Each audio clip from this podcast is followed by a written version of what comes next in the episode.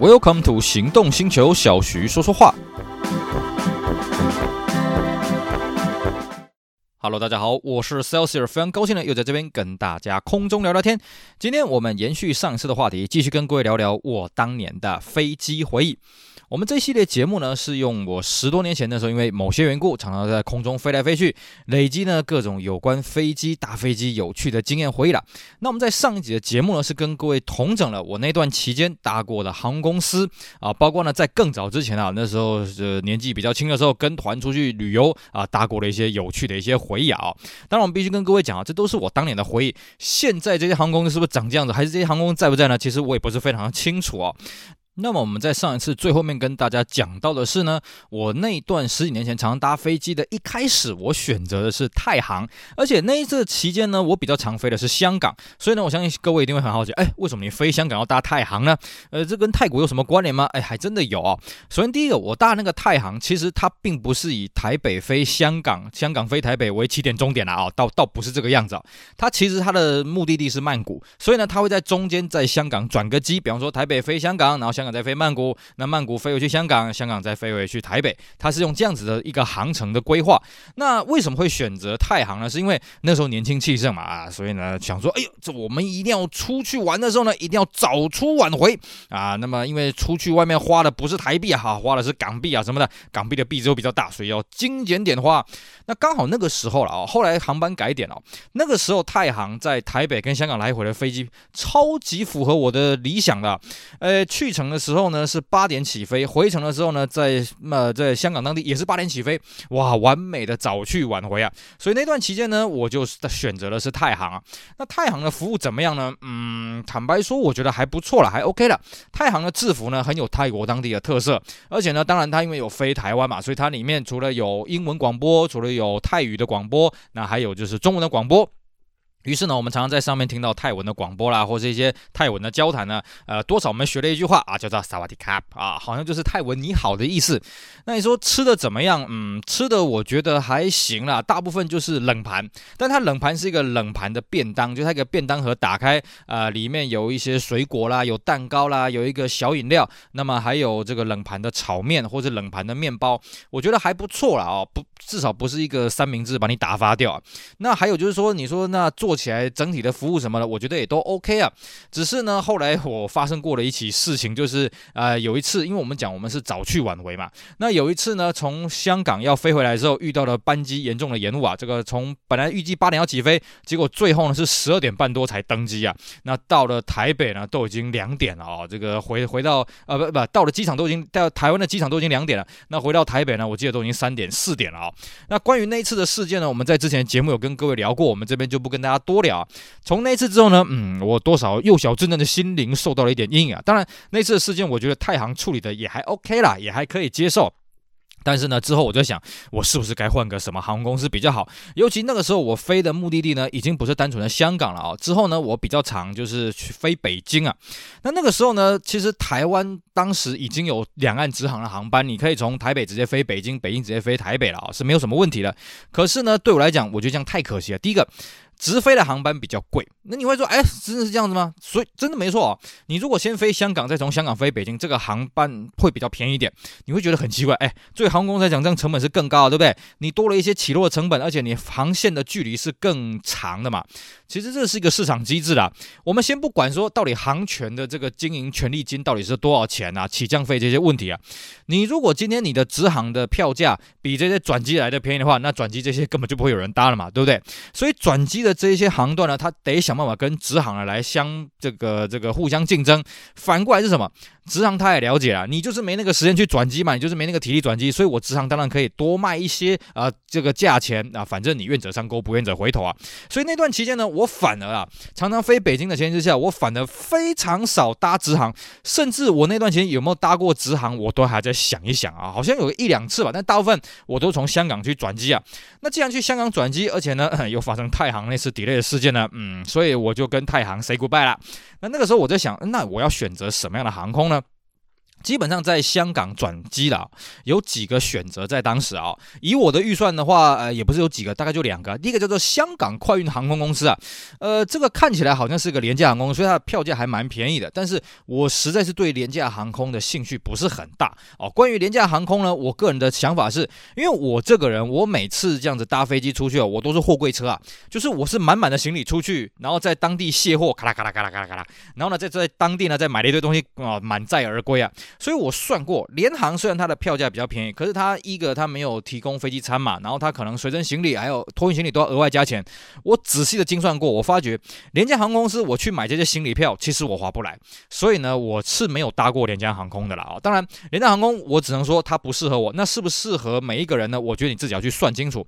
不见得廉价航空就比较好，或是比较差啦。我觉得这种青菜萝卜各有所好。呃，你要买车，你可以买 Toyota，你也可以买 Benz 啊。这个车子没有说绝对的好坏，航空公司也没有说绝绝对的好坏啊。那我那时候我就先跳过香港快运航空啊。那我看到下一个是什么？哎，就是港龙跟国泰。那我优先选择的是港龙，为什么呢？因为更早之前，呃，我曾经参加过这个学术交流团，当时还没有两岸直航啊。那时候我记得从香港飞到北京呢，我们搭的就是港龙航空公司。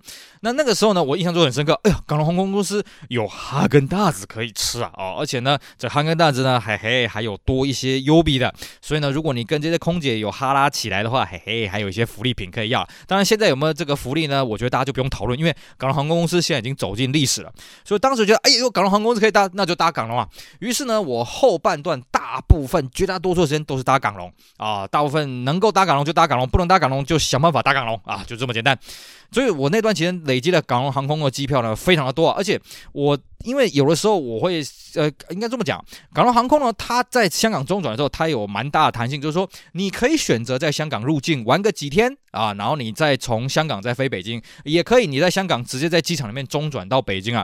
那我就会看我自己的时间嘛，如果时间允许的话，那我就会在香港珠三角这边啊，广州、深圳、珠海这边晃一晃啊，过个几天呢再飞北京。那如果时间不够的话，就直接在香港机场中转直接飞北京啊。那港龙航空在当时还有一个好处是，它是国泰航空的。全资子公司啊，所以如果你的航班出了一些问题的话，它可以随时改签到国泰航空公司啊，这个相当方便。因为我就遇过几次啊，就是说，哎，我的出发时间都不上，那怎么办呢？那我就跟航空公司讲说，我要改票改成国泰了，没有问题。或者说我要回来的时候，哎，我的港龙航班被取消，或者机械延误太多了，我受不了，我就要帮我改成国泰的，也可以。只是我不得不说，偶尔我去坐国泰航空呢，我还是觉得，嗯，港龙还是比较好啦。国泰通常它在飞这个香港到北京，或是呃台湾飞香港的飞机呢是比较大台，的确坐起来稍微舒服了一点。不过我觉得整体的座舱的环境，还有它服务的感觉，我觉得港龙比较对我的胃。尤其什么？尤其港龙它吃的东西，我觉得它吃的真的是不错。它的主菜啊，它经济舱的主菜哦，都是找这个五星级的饭店的某个有名的餐厅去设计这个菜谱。吃起来真的是蛮好吃的啊、而且像我这个人我不吃牛肉，所以呢，他都会选择，比方说有个牛肉面啊，或者一个鸡肉饭啊，或者牛肉饭鸡肉面，至少我都不会饿着肚子啊、哦。这是我当年对于港龙餐饮我留下一个非常好的一个印象。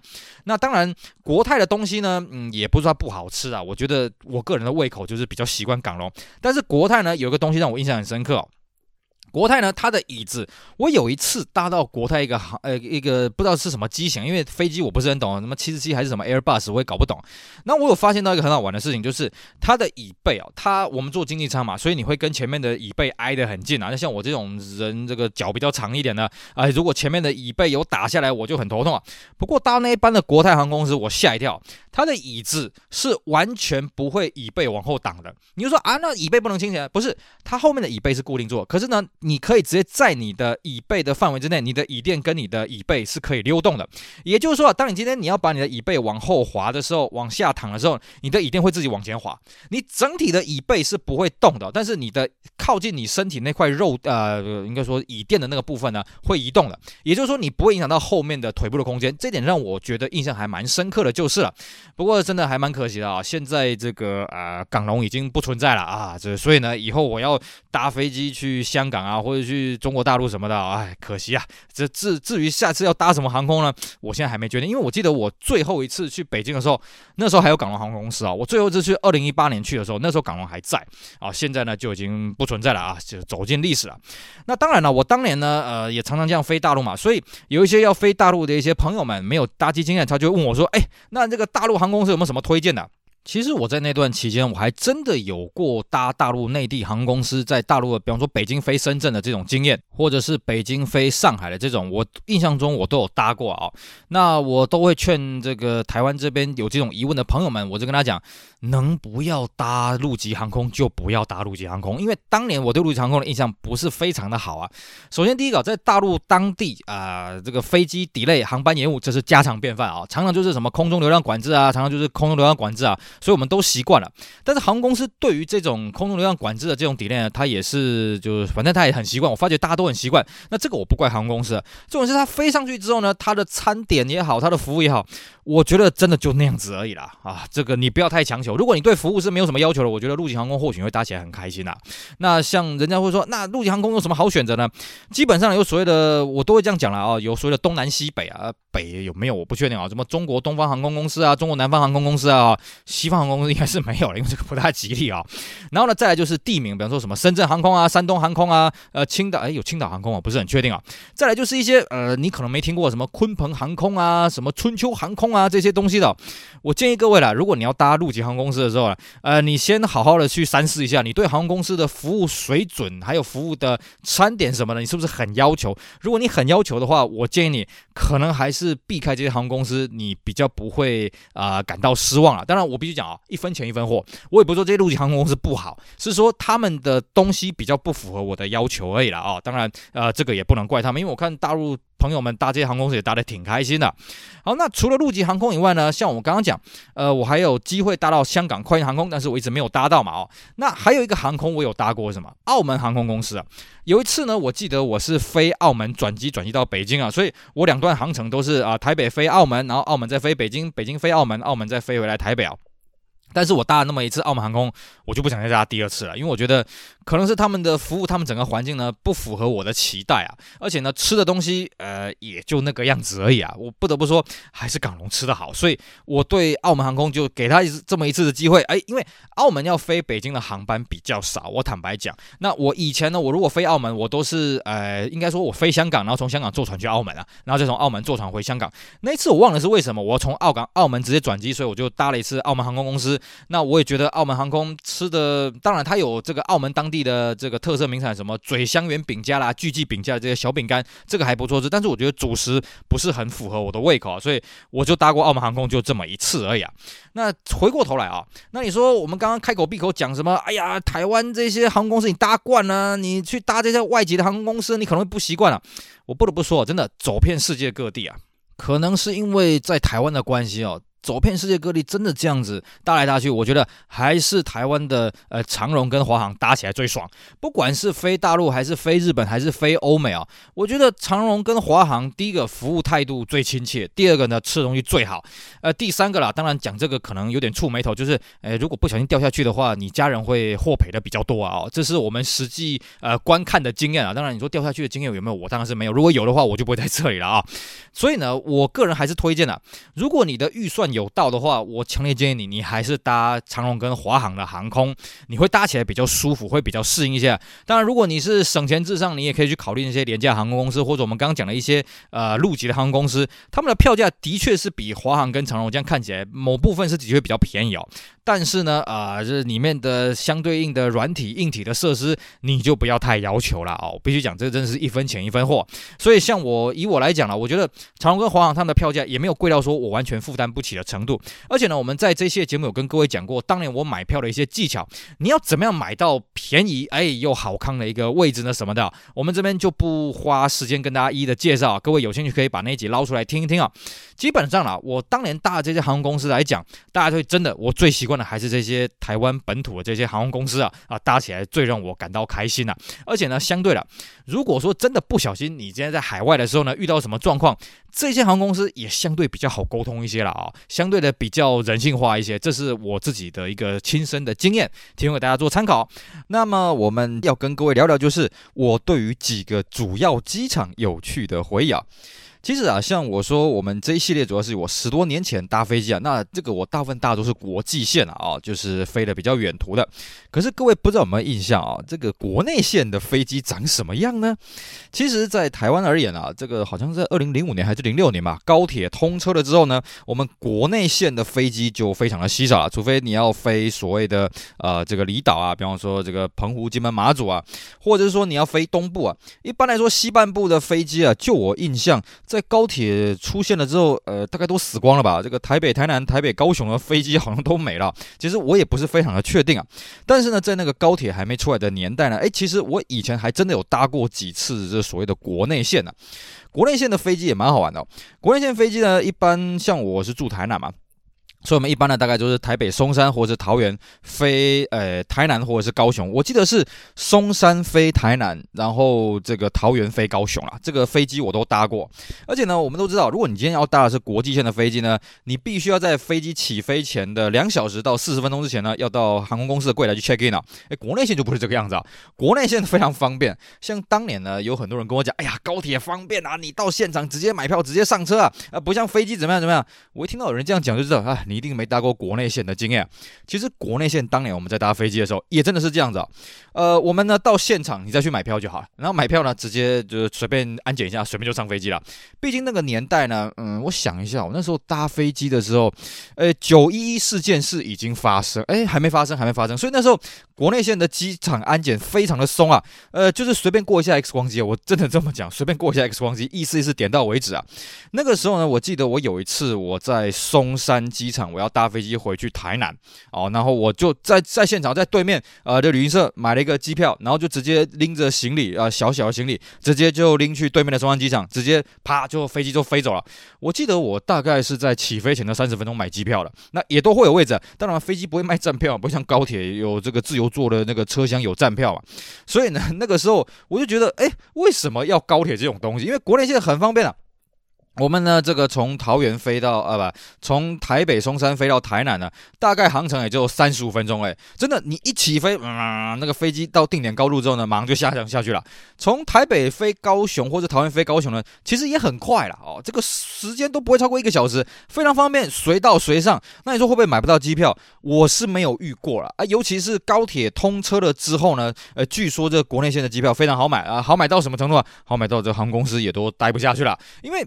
就这么讲了，其实你从桃园机场啊、飞到高雄，或者台北机场飞到台南呢，基本上都不会到太荒郊野外的地方。当然，台南机场有点荒郊野外，可是呢，比起高铁来讲，你今天你搭高铁从台北搭到台南，那个台南的高铁站真的是荒郊野外，而且现在时至今日还是个荒郊野外啊。高雄可能好一点点了，但是台南真的是很荒凉。所以呢，我都一直搞不懂，哎，为什么这个高铁会击败这国内线的飞机？但是不管怎么样呢，这个就是市场取向啊，市场使然。那大家可能会问啊，哎，那既然国内线这种西半部的国内线的飞行的时间这么的短，会不会机上用餐呢？我必须跟各位会讲，大部分不会啊，绝大多数我大概都是遇到说，OK，他飞到一个定点高度的时候，那空服员就发个花生米啊，发一盒饮料，就这样。但是我还真有一次吃到机上餐点，我也觉得那一次很奇怪哦。那一次我记得是从桃园飞高雄。啊，那是晚上的飞机，大概七点左右的飞机。哎，真的，我们飞机飞到定点高度的时候，他马上哦，那空服员啪啪啪啪啪，马上就是发餐点了。那当然是一个一个人一个餐盒，因为国内现在这种飞机哦，它我在猜啦，应该是没有微波炉这些设备啊，它就是一些冷呃呃，说冷的吗？就是温没有说很热的那种东西，然后让我们吃啊。我们那时候也是非常的喜出望外，哎，怎么会有这种东西呢？哎，蛮有意思的哦。但是那时候我唯一大过一次啊，国内线的航班有机场餐点可以用了啊，印象非常深刻。当然，现在国内线到底还有没有餐点可以用呢？我也忘了，因为那个大概也是二十几年前的事情了啊。好，那这是我们先跟大家讲一下以前国内线有趣的事情啊。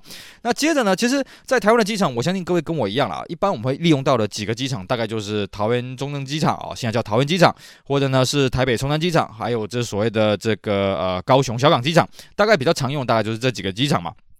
那么这几个机场呢，呃，坦白讲了，松山机场呢，从以前到现在基本上都没有什么变了。各位要了解啊，在桃园中正国际机场出现之前啊，其实只有松山机场。所以从以前呢，松山机场就是所谓的国际线的机场。那为什么要盖这个桃园中正国际机场呢？据说啦，是说因为松山机场的跑道不够长，所以七四七一类比较大型的客机啊，有一说是没办法起降，有一说是说起降的危险性太高了。那其实你去观察一下腹地啊，真的，松山国际机场它的腹地就这么大而已，它没办法再扩建，因为旁边有马路啊什么的。那么桃园国际机场呢，它就一直扩建。像我们节目录制当下呢，好像有所谓的三期航厦的工程正在如火如荼的进行当中啊。那相对的，这个我们现在在松山机场要搭到国际线的机会相对少一点，大部分都是在桃园。机场啊，现在改名叫桃园机场。那松山机场真的这十几年来，我觉得没有什么变化，就可能里面的装潢稍微变一下，毕竟它可以延伸的空间有限啊。变化比较大的还是桃园机场啊。桃园机场呢，呃，就我印象啊，以前年轻的时候，以前小时候去搭桃园机场的飞机，我会发觉，嗯，虽然桃园机场比较新哦，但是你会觉得里面的设施什么的，真的呃比不上呃这个不不不比不上，跟松山机场真的是差没多少啦。那个调调。而且以前哦，呃，桃园机场只有一航厦。你现在去看啊，桃园机场一航厦已经改善很多了。我几年前那时候，十几年前那时候，我常在飞来飞去的时候，那时候一航厦还没有什么装潢的改变啊，你就会觉得，嗯，真是古色古香啊。用日文来讲就是什么，叫做昭和风啊，就是很有昭和时代那种八零代、七零代那种感觉啊。而且呢，还有一个桃园机场让当时当大家很诟病的还有一件事情是什么呢？呃，不是漏水啊，这个 漏水是这几年才发生的事情。呃，应该说这几年才比较被人家诟病啊。以前还有一个很让人家诟病是什么？它的餐点。以前呢、我们在搭飞机也好，我们现在在搭飞机也好，像呃我的一个习惯就是，我们在上飞机之前，不管飞机有没有供餐呢，我都会在机场先填饱肚子。唯独就是以前我去桃园中正机场或者桃园机场，呃，这个是例外。为什么呢？因为机场里面东西非常非常贵啊。我记得有一次啊，我跟我妈，我们两个人要跟旅行团，那因为旅行团呢，他那个 check in 的时间遇到一点延误了，所以呢，他就说，哎，那我们可以先下去楼下自行用餐了、啊。那那个时候我就有听新闻报道说，桃园机场的这个饮食啊被人家批评什么的。可是那个时候我还没有领教过啊。那一次呢，我跟我妈，我们两个在地下美食街啊这样逛了一下，发现哇，真的是名不虚传呐，超夸张。我跟我妈，我记得两个人哦，那时候十呃二十年前哦，我们两个人就去选了一个看起来最便宜的自助餐哦，然后呢夹了一个主菜啊、每个人夹了三个副菜，然后再各要了两碗白饭啊。两个人这样吃一吃，快三百块钱台币。各位，你会说，呃，没有啊？现在你在台北这样夹一夹，三百块台币差不多而已嘛。各位，那是二十几年前，那个时候同样的菜色，在台北来讲啊，以台北的物价来讲，那个时候这我们两个人这样吃起来，顶多了在台北打死一百二了。哦，二十年前那种物价，可是在桃园机场呢，就是对不起，几乎三倍价。然后我们那边哀哀叫，结果我们同一团的有另外一个一组年轻的女孩子呢，他们去吃了六百多块钱啊，他们也是傻眼，哇塞，这个东西真的名不虚传，而且更厉害是什么？超级难吃的啊、真的会觉得，呃，本来就已经不是很期待飞机餐点会有多好吃了，没想到那一次我们吃完之后，反而非常期待飞机餐点。嗯，对啊，飞机餐点还比这个地上的这些东西好吃啊！那时候桃园机场真大家都在抱怨。又贵又难吃啊！那后来呢？二航下开业了之后呢？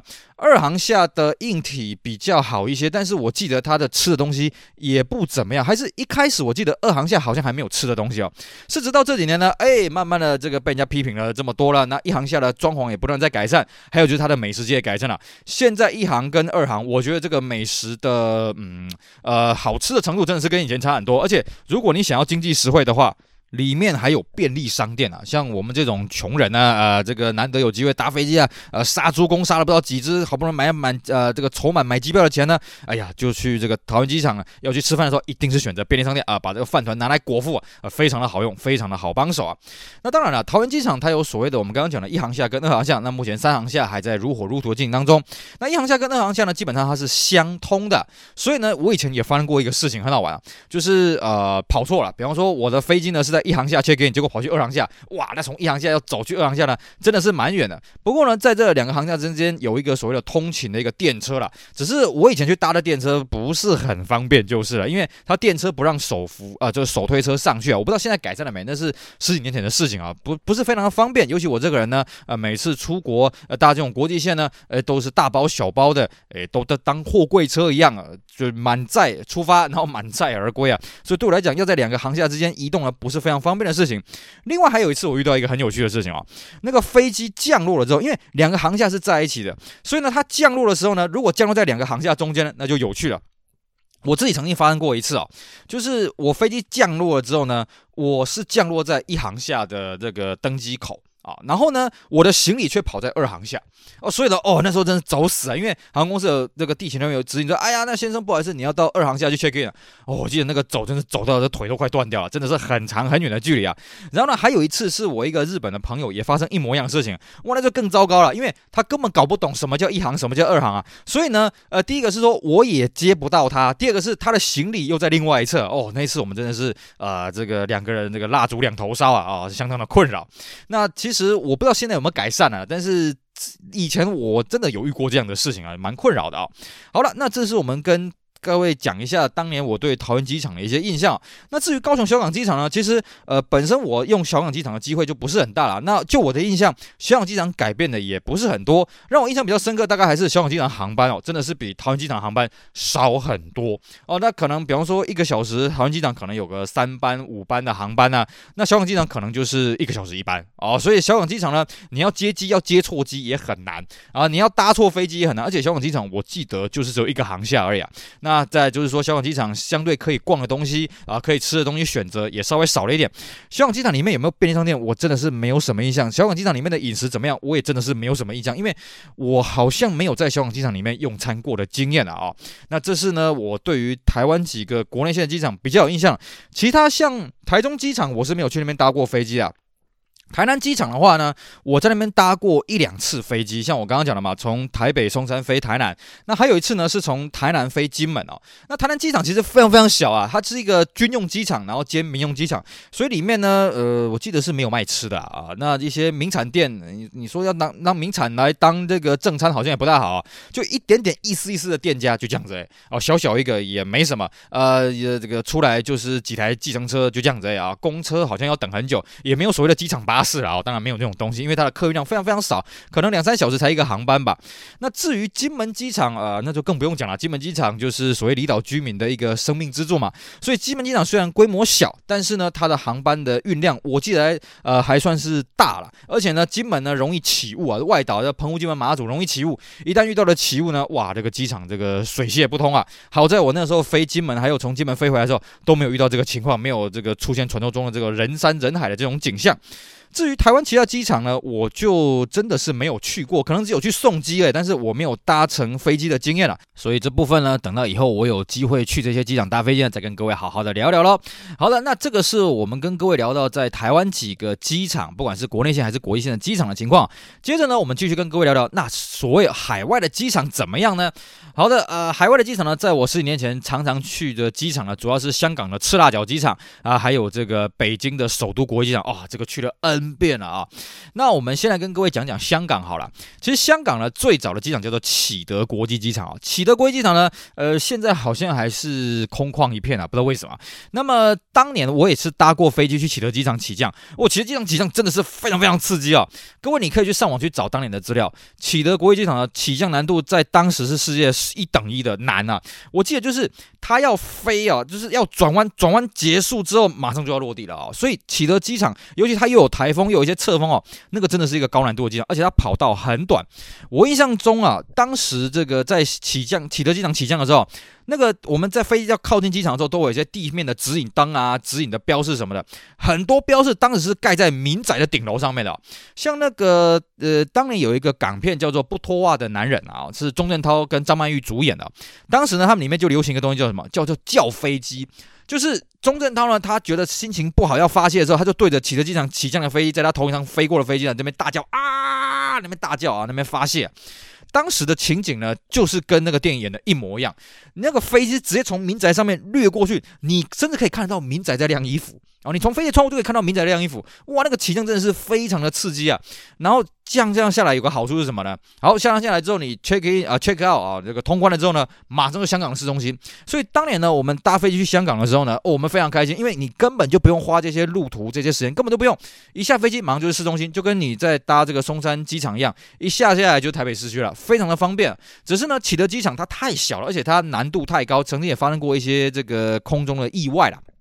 然后呢，这个香港政府于是就在这个大屿山这边开了一个机场啊。关于大屿山开机场呢，各位有兴趣的话，可以去看那个周星驰的电影，就是《龙的传人》啊，它上面有提到啊，在大屿山大澳那边要开机场，要征收啊。后来呢，也就是现在的所谓的这个香港赤大角国际机场，赤大角国际机场启用了之后，当然其他机场就废掉了。那赤大角呢，当然离离香港的市区比较远，所以一般你要去香港的国际机场的话，赤大角国际机场你就要搭机场巴士或者机场的捷运系统、机场快线啊。那那赤大角机场呢？它的规模是启德机场的 N 倍大，超级大。我如果记得没错的话，当时赤大角国际机场在一九九七年开业的时候，应该是当时亚洲最大的机场，可能是全世界第三大的机场，是不是第一大？我不是非常确定哦。那个规模真的大到你可能会在里面迷路啊。它里面呢，我记得它有大概三个主要的主体建筑啊，但三个主要主体建筑本身是有这个这个接驳的。地铁啊，轻轨可以去连接的啊，那里面你真的要逛哦，真的会让你逛不完，真的。但是啊，其实也不是逛不完，就是说这个商家呢，呃，不，呃，你真的要走，你会走很久啦。但是商家大概也就那几间而已啊，啊，就是同样一间商家可能有好几个分店，类似像那个样子啊。那里面呢，呃，我觉得它的硬体的设施真的是规划的不错啊。那各项的指引呢，你要在里面真的彻底的迷路也不是很容易，只是说你会走走真的很久。所以呢，香港机呃赤大角机场里面的那种呃接驳电动车呢。那个生意据说不错啊，我常常在那边看到，呃，有人那边搭那种接驳车子这样跑来跑去的啊，非常的方便啊。那当然，我们这种花不起这种钱的人，只好自己拉着行李箱自己慢慢走了。那这是赤鱲角机场。那至于呢，这个其他的国际的机场有什么有趣的故事呢？我们就留在之后节目跟大家好好的聊一聊其他我在海外遇到机场有趣的故事，希望大家不要错过喽。OK，好的，以上呢就是我们今天节目内容，非常高兴各位收听，也希望大家去支持我们其他精彩的节目。我是 Celsius，我们下回再聊，拜拜。Bye.